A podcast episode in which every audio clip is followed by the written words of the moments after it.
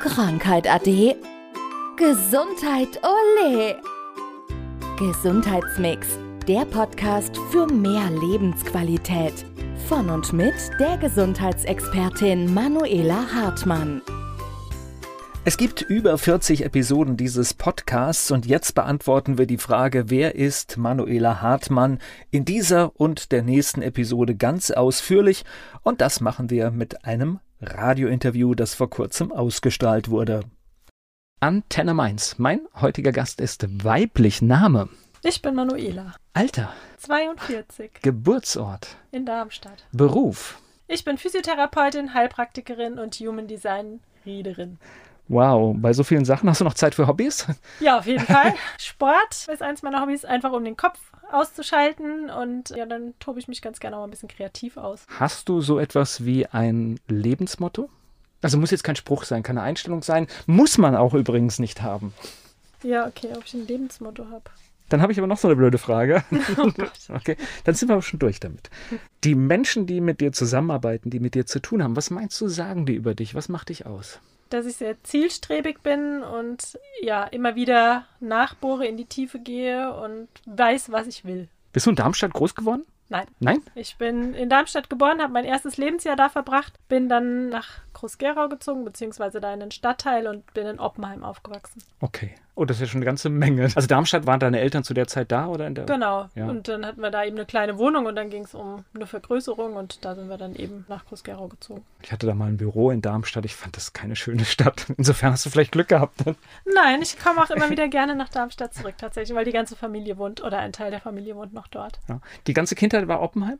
Ja, also ich bin mit dem sechsten Lebensjahr nach Oppenheim gekommen und bis zum Abitur dort geblieben. Und dann Also- habe ich die Ausbildung gemacht in Mainz. Allerdings bin ich in Oppenheim wohnen geblieben und dann bin ich in die große weite Welt. Viel, viel, viel zu schnell. Das heißt, äh, Schule und alles war in Oppenheim. Genau. Gut, heute hat es schon was Städtisches, einfach der untere Teil. Das ist Ja. schon ziemlich äh, städtisch geworden. Aber es trotzdem hat trotzdem was ländliches natürlich, ne? Ich habe immer gerne in Oppenheim gewohnt. Kann jeden verstehen, der da auch heute noch gerne ist. Nee, ich meinte so in der Kindheit war das halt auch mit Weinbergen und alles, was dazugehört. Ja. Ja, unbedingt. Okay. Also wir waren damals eins der allerersten Häuser in dem damaligen Neubaugebiet und ja, wir waren Die halten aber lange, die Neubaugebiete. Ja, ja. Also ich meine, ich bin ja auch zugezogen in einem Weindorf und als ich da zugezogen bin, da war kein einziges Neubaugebiet und man sprach immer, der wohnt im Neubaugebiet. Genau.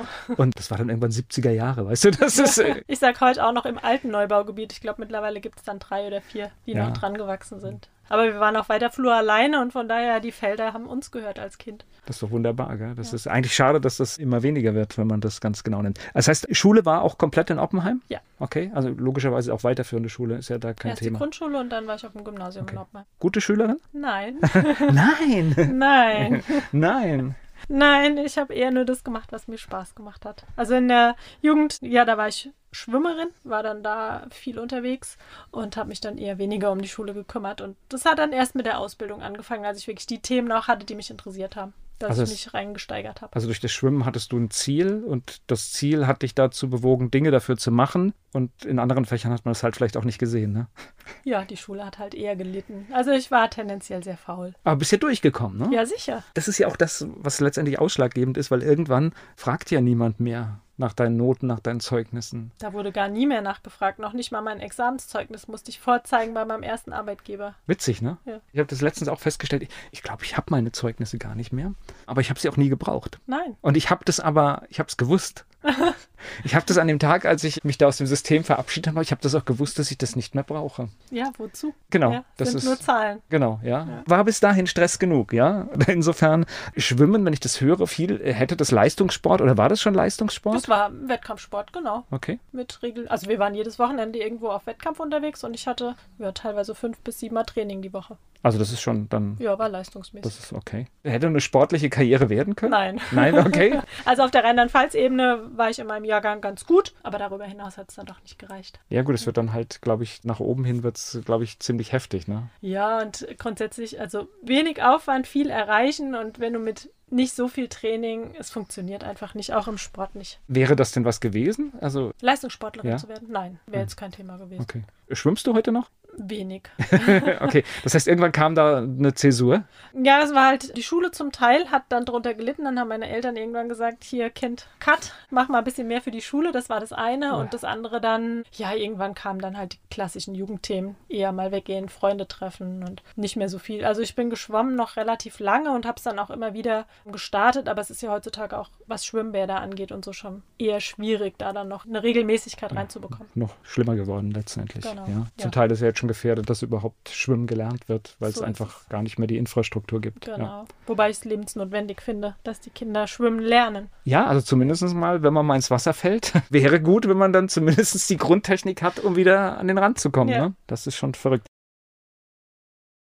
Das heißt, du hast Abitur gemacht Mhm, und genau. dann kommt ja immer die Frage, was macht man? Genau, dann bin ich in die Ausbildung gegangen und habe damals noch klassische schulische Ausbildung als Physiotherapeutin gemacht mit morgens ganz früh Unterricht. Also wir haben Viertel nach sieben gestartet, sind dann in die Uniklinik in Mainz und haben dann da Patienten behandelt und nachmittags ging es wieder teilweise bis fünf in die Schule oder 17 Uhr. Das heißt, da geht es in der Ausbildung direkt an den Patienten ran? Ja, nach dem ersten halben Jahr schon. Also nach dem ersten Semester durften wir dann Hand anlegen an den Patienten. Wobei das ja schon, wenn ich mir das vorstelle, in, in dem Alter ist es ja schon auch, das ist schon ein Ding, oder? Ja gut, heute machst du dir wahrscheinlich keine Gedanken mehr darüber, aber macht man sich bei dem ersten Patienten, den man selbst da alleine irgendwie hat, nicht doch Gedanken? Doch, also Ja. Aufregung war auf jeden Fall da und nach dem ersten Tag kannten mich auch alle, weil bei mir der Kreislauf deswegen auch versagt hatte. Okay. Genau, die Schwestern kannten mich alle und ich hatte sie ja noch nie gesehen, aber es war einfach, weil mir schwarz vor Augen wurde. Ja, guter Auftritt schadet nie. Sorgt für Bekanntheit, ne? Spielt eine Aufregung dann schon. Okay. Im Grunde mit jedem Praktikum. Also wir haben ja dann alle sechs, acht Wochen die Stationen auch gewechselt oder die Fachrichtungen und jedes Mal auf eine neue Station, wieder neue Schwestern und so weiter. Neue Ärzte, war schon aufregend, jedes Mal aufs Neue. Es ist ja auch komisch, weil natürlich, wenn du am Menschen arbeitest, es gibt ja so unterschiedliche Typen, ne? Das ist, du hast halt, ja, ich meine, das kann man ja nicht ändern. Es gibt halt Menschen, die sind dir sofort sympathisch und es gibt Menschen, da denkst du, lass es vorbeigehen. Ja, wobei das habe ich gefühlt gar nicht. Okay. Also ich sehe immer irgendwas Positives an jedem Menschen und jeder hat ja irgendeine gute Seite. Wahrscheinlich guckst du nach all den Dingen, die du da erfühlst und denkst dann immer, oh Gott, oh Gott, oh Gott. Ja, nur damals halt noch nicht so. Also das hat sich natürlich mit den Jahren entwickelt. War das so, so, so ein Traumberuf oder bist du da so reingestolpert? Ja, äh, sagen wir ein bisschen reingewachsen. Also ich habe in den Schulzeiten schon an der Rezeption von einer physiotherapeutischen Praxis gearbeitet und hatte da natürlich so den Einblick auch in die Arbeit. Ja, und irgendwann, als es dann um die Entscheidung ging, was ich mache, kam dann die Idee auf, ich könnte ja Physiotherapeutin werden. Und in dem Moment, die Idee kam über einen Freund und dann hat's Klick gemacht. Der sagte, du arbeitest schon Jahre an der Rezeption, in der Praxis wäre der Beruf nicht was für dich. Und in dem Moment hat sich ein Schalter umgelegt und es war ganz klar, ja, ist mein Weg. Okay. Ausbildung, wie ging es dann weiter? Genau, dann habe ich die Ausbildung gemacht, eben an der Uniklinik in Mainz und wollte dann nach der Ausbildung mal weg, wollte mal was Neues kennenlernen und bin dann in die Nähe von Düsseldorf gegangen und habe zwischen Neuss und Mönchengladbach da in der Praxis gearbeitet. Okay, richtig weit weg. Richtig weit weg, naja, zweieinhalb Stunden Autofahrt. Obwohl, das ist ja, äh, ich meine, wenn man so, so in Rheinhessen groß geworden ist, obwohl ich glaube, der Menschenschlag ist ähnlich. Ich glaube, man kann ganz gut andocken. Also ich, ich komme Ja. gebürtig aus Nordrhein-Westfalen, deswegen war ich da auch oft. Es ist anders, aber der Menschenschlag ist trotzdem ähnlich, ist sehr offen halt. Absolut. Das war auch ein Grund, warum ich in diese Gegend wollte. Und dann hatte ich eine Praxis gefunden, die war von Niederländern geführt. Also ich hatte auch sehr, sehr viele, man sagt ja nicht holländisch, sehr, sehr viele Ganz niederländische perfekt, ja. Kollegen. Ja, und die sind sowieso auch noch mal eine Spur offener und von daher, also es war, ich habe tatsächlich auch heute noch Kontakte in diese Praxis und wenn ich nicht der Liebe wegen irgendwann wieder zurückgekommen wäre, denke ich, wäre ich auch heute noch genau in dieser Praxis. War einfach eine Wohlfühlpraxis. Wie, wie lange warst du da? Viereinhalb Jahre. Viereinhalb Jahre. Okay, und dann warst du in der Region und dann, Genau. War ich Okay, irgendwann es auf. Heimatbesuch ja. hier auf dem Niersteiner Weinfest und dann bin ich meinem Mann über die Füße gelaufen. Wir kannten uns aus Schulzeiten und ja, Und dann war irgendwann klar, du kommst wieder zurück. genau, dann war irgendwann klar. Genau, wir sind zweieinhalb Jahre dann gependelt und er kann aber aus beruflichen Gründen jetzt nicht ja den Länderwechsel machen und deswegen habe ich gesagt, komme ich wieder zurück Okay. in unsere Region. Ja, Pendeln ist ätzend, ne? Eine gewisse Zeit war es in Ordnung, aber irgendwann möchtest du ja dann auch einfach zusammenziehen und bin auch eine Zeit lang gependelt und das war noch nicht mal so weit, aber du fährst dann halt einfach, also ich bin da sogar täglich hingefahren, da fährst du halt, du- das ist Lebenszeit, ne, die du in einem Auto sitzt, ja. klar. Und also das kannst du zwar mit sinnvollen Dingen dann irgendwie noch, indem du irgendwas hörst oder sonst was machst, verbringen, aber es ist trotzdem halt Naja. Zeit, ja. zu den Zeiten gab es jetzt noch keine Podcasts, noch keine Hörbücher, Ja, das du. gab es ja alles noch nicht. Das heißt aber, die Rückkehr hatte ich dann, oder hast, hast, du hier einen Job gesucht oder, oder bist du dann in die Selbstständigkeit? Nein, ich war dann erst noch hier und habe mich hier in der Praxis beworben und bin dann ein Jahr in Mainz gewesen in der Praxis und bin dann erstmal wieder zurück aufs Land, weil ich doch gemerkt habe, dass ich ein Landkind bin und habe dann da noch ein bisschen in der Praxis gearbeitet, bis ich dann auch ja dann den Heilpraktiker gemacht habe, den draufgesetzt habe auf die Physiotherapie und mit dem Heilpraktiker zusammen habe ich mich dann irgendwann selbstständig gemacht. Aber war gar nicht das Ziel, oder? War niemals das Ziel, nein. auch noch niemals, ja. okay. Nein, wir hatten ja zwei Kinderzimmer bei uns im Haus, die als Kinderzimmer geplant waren und wie das Leben dann mal so spielt, sollte das nicht sein. Und dann hatten wir die Räume übrig und dann dachte ich, naja, ich könnte ja mal versuchen, mich selbstständig zu machen. Und dann hat es mit dem einen Raum schon gut geklappt und irgendwann habe ich dann einen zweiten Raum dazu genommen und ja, so bin ich so nach und nach immer selbstständiger geworden, bis es irgendwann neben meinem quasi Hauptberuf zu viel war und ich dann in die komplette Selbstständigkeit bin. Also ich habe mich rangetastet an die komplette Selbstständigkeit. So reingewachsen, aber ist nicht schlimm, oder? Nein, es hat nicht wehgetan. ich glaube, wenn man mal verstanden hat, ja klar, es hat viele Pflichten und wir sind da so bei Eigenverantwortung, ja, also das heißt, wenn irgendwas nicht läuft, hilft halt Jammern nicht, weil du bist verantwortlich selbst genau. dafür und musst es dann auch irgendwie selbst lösen. Aber es hat natürlich auch den Vorteil, die Dinge laufen so, wie man sich das vorstellt. Im Idealfall ja. Ja, genau. also ja, es sind ja immer Kleinigkeiten, aber nichtsdestotrotz, genau. du kannst gewisse Entscheidungen Natürlich. fällen für dich, wie du das haben möchtest, was deine genau. Wunschvorstellung ist und wenn sie angenommen wird, dann ist alles gut. Genau. Ja? genau. Und ansonsten stelle ich mich mal vor den Spiegel. ich glaube ja, dass es immer gut ankommt, wenn man weiß, was man will und das auch ausstrahlt. Ja. Ich glaube, da kommen die richtigen Menschen. Ja, ja. also ich habe so das Gefühl. Das heißt also, heute machst du deinen Job selbstständig und siehst viele Menschen, verzweifelst wahrscheinlich auch über den Gesundheitszustand den wir alle so haben, ne? Na, die zu mir kommen, die haben ja schon so eine gewisse ja, sie beschäftigen sich zumindest auch mal mit ihrem Körper und wissen, was ihnen gut tut, was ihnen weniger gut tut. Und ich verzweifle eher in der Gesellschaft, in Anführungszeichen da draußen. Wenn ich so jetzt mal in die Stadt gehe oder so, da denke ich eher, oh, es liegt viel Potenzial für mich auf der Straße. Mhm.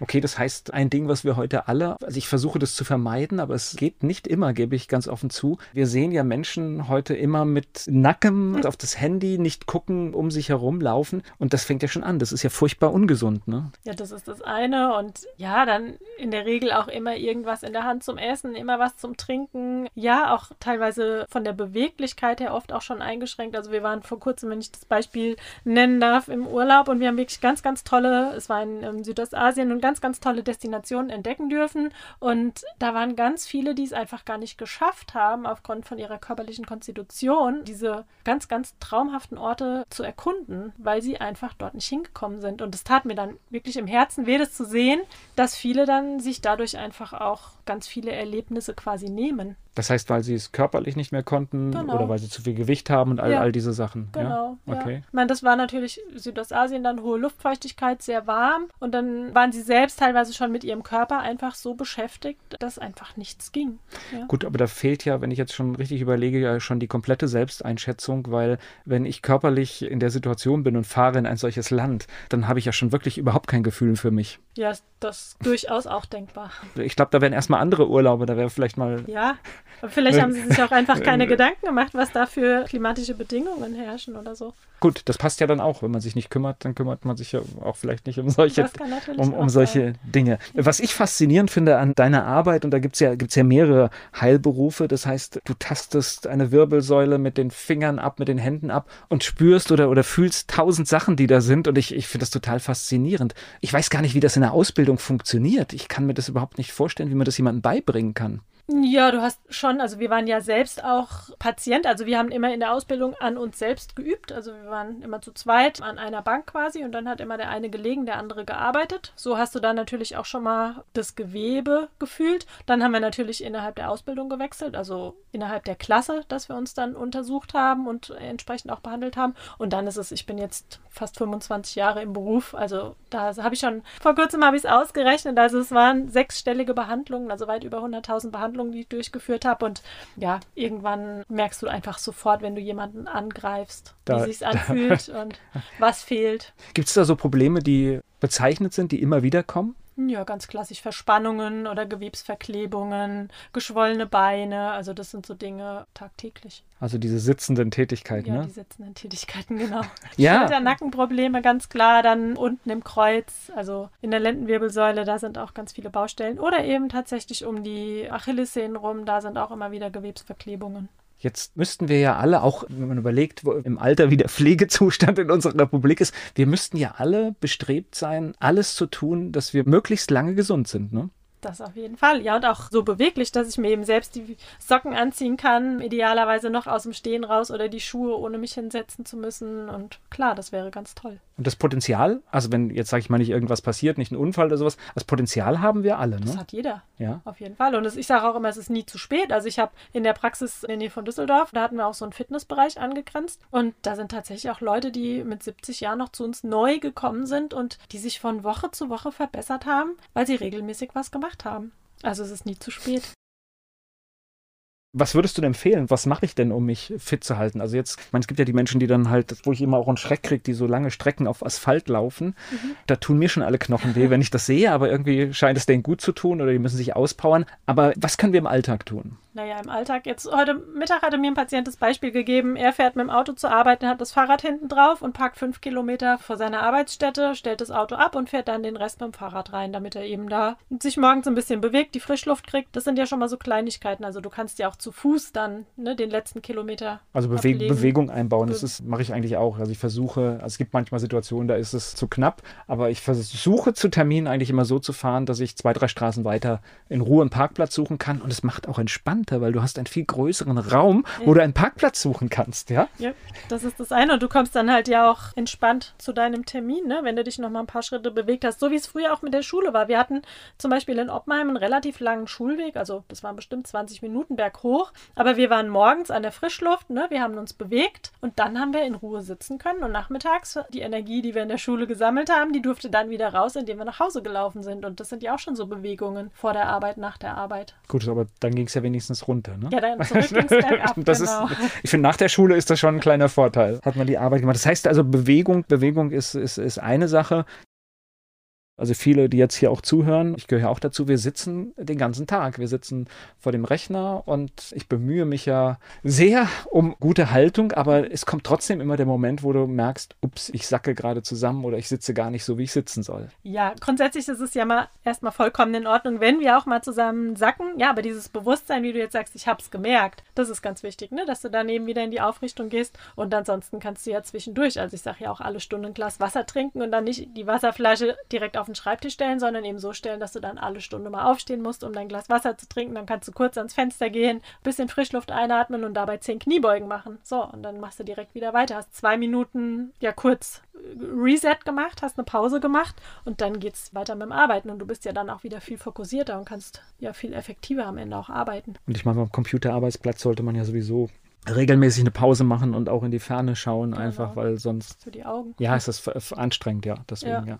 Genau. Ja, man vergisst es schnell, wenn du da dich in irgendwas so reinarbeitest und dann willst du das machen. Und manchmal ist halt einfach diese zwei Minuten in eine Richtung gucken, ist sehr hilfreich. Also, Absolut, ja. ja. Oder auch wenn du dir einen Kaffee holen gehst oder so, dann kannst du das ja genauso auch machen. In der Zeit, während du auf deinen Kaffee wartest, statt aufs Handy zu gucken, mach einfach zehn Kniebeugen. Und dann ist der Kaffee durchgezogen und du hast aber gleichzeitig eine Bewegung für dich gemacht. Aber wir versuchen uns ja immer zu optimieren, ne? dass du möglichst viel Zeit reinkriegst und das planst. Ne? Und, und das ist ja ein, letztendlich genau das Gegenteil. Wenn ich die Arbeit unterbreche, unterbreche ich sie. Und dann kann ich auch was für mich machen. Ja, das ist das eine. Und das andere ist ja dann hinten nach. Also wenn du die Arbeit unterbrochen hast, das gibt es ja auch in Studien nachgewiesen, dass du danach, wenn du sie unterbrochen hast, aber auch wieder viel intensiver und viel schneller durch bestimmte Texte oder so durcharbeiten kannst und dann dadurch ja viel produktiver bist, wie wenn du jetzt vier Stunden am Stück arbeitest ohne Unterbrechung. So lange kannst du dich gar nicht konzentrieren. Ich habe da den Heilpraktiker gerade zwischendrin gehört. Das heißt, du warst in deinem sag ich mal, Gesundheitsberuf und hast aber gemerkt, dass du mehr Wissen brauchst? Oder was war der? Ja, schon, weil ich gemerkt habe, Leute haben immer wieder die gleichen Probleme und ich wollte einfach dahinter schauen und wollte wissen, warum kommen sie denn, obwohl ich sie jetzt behandelt habe, sie sind schmerzfrei, warum kommen sie mit den gleichen Problemen nach einem halben Jahr zum Beispiel wieder? Und da wollte ich einfach noch mehr in die Tiefe gehen und wissen, was könnte dahinter stecken. Und mit dem Heilpraktiker dann gehst du ja auch in die Organlehre mit rein. Du schaust nochmal ja, ganz anders dann auf die Menschen. Und dann sind wir an solchen Stellen, da hat ein Mensch ein Darmproblem und irgendwas ist auch am Fuß. Und dann ist die Frage, wo kommt was her, ne? Genau. Äh, hat der Darm zum Beispiel jetzt die Fußreflexzonen oder die Fußfaszien mit beeinflusst oder war es eben umgedreht, weil die Füße nicht richtig stehen, weil Knickfuß ist Senkfuß sonst irgendwas und sich das dann nach oben fortgesetzt hat? Also das ist immer so diese Rückkopplung. Was war zuerst Henne- oder Ei-Prinzip? Findet man nicht immer die Lösung, ne? Nein, aber wichtig ist ja zu wissen, wie man es behandelt. Okay. Und das ist dann der Idealfall. Ich sag mal, wenn man sowas hat, man geht dann auch von beiden Seiten dran, ne? Auf jeden Fall. Auf, genau. Auf, auf, jeden Fall. Und wenn wir jetzt ja da wieder beim Arbeiten, was kannst du zum Beispiel tun, während du arbeitest? Du kannst dir eine Wasserflasche unter die Füße legen oder du kannst so kleine Fußfaszienrollen drunter legen und dann kannst du zum Beispiel auch mal die Füße rollern und dann tust du dir gleichzeitig aber auch wieder einen Gefallen beim Darm. Aber Tennisbälle auch sollte, gehen auch. Tennisbälle gehen auch, genau. ja. Aber auch da sollte man eben das Ganze immer ja absprechen mit dem entsprechenden Therapeuten, weil du kannst natürlich dann den Darm auch so anregen, wie du ihn vielleicht nicht anregen möchtest. Das müssen wir, glaube ich, gar nicht vertiefen. Aber ist das mit dem, mit dem Tennisball ist zum Beispiel, deswegen weiß ich, das ist eine klasse Geschichte für Online-Meetings. Ist, ist total toll. Genau. Ist eine gute Zeit dafür. Ja merkt, merkt keiner und kann das ganz toll machen, ja. Vor allen Dingen in langweiligen Online-Meetings, dann ist man auch noch beschäftigt, ja. Das ist, das ist noch besser bei, bei der Geschichte. Das war Gesundheitsmix, der Podcast für mehr Lebensqualität. Von und mit der Gesundheitsexpertin Manuela Hartmann. Die im Podcast dargestellten Inhalte dienen ausschließlich der allgemeinen Information. Sie stellen keine Empfehlung oder Bewerbung der beschriebenen oder erwähnten diagnostischen Methoden oder Behandlungen dar und ersetzen keinesfalls die Beratung durch Therapeuten. Bitte wenden Sie sich bei gesundheitlichen Fragen oder Beschwerden immer an die Therapeutin oder den Therapeuten Ihres Vertrauens.